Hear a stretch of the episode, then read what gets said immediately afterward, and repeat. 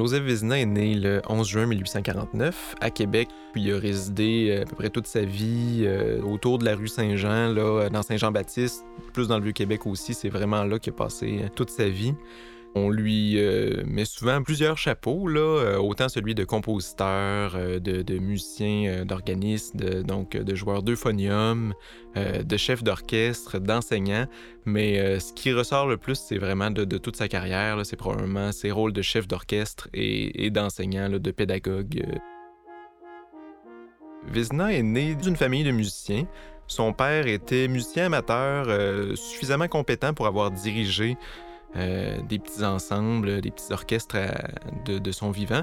Donc, c'est comme ça que Joseph Vézina a été initié à, la musique. Ensuite, il y a essentiellement une formation d'autodidacte. Il aurait suivi environ euh, six mois de, cours d'harmonie, plus pour la composition avec Calix à la vallée, mais sinon, euh, c'est un amateur jusqu'à un certain point dans tous les sens du terme. C'est quelqu'un qui était passionné de musique puis qui l'a vécu toute sa vie au point d'en faire sa carrière, même s'il n'y avait pas tant de formation que ça.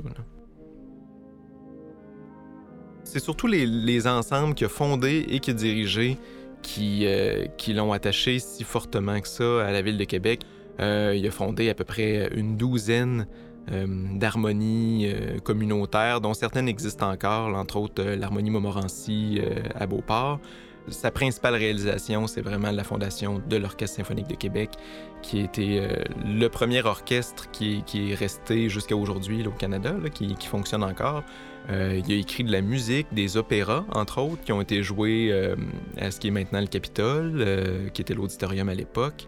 Ensuite, il a été enseignant au Petit Séminaire de Québec. Ben, en fait, dès qu'il y avait des gens à Québec, dès 1880, disons, là, à peu près, qui, qui, voulaient organiser un grand événement musical, spontanément, la personne à qui on pensait pour diriger, c'était Joseph Vézina. Ça a été le cas euh, au Grand Congrès national des Canadiens français en 1880, là, où euh, c'est lui qui a dirigé pour la première fois là, au Canada. Euh, été vrai après justement les, premiers carnavals de Québec, quand il y a eu Emma Albany, entre autres, qui est venu. Ça a été vrai en 1908, donc c'était toujours la référence là, pour ces choses-là.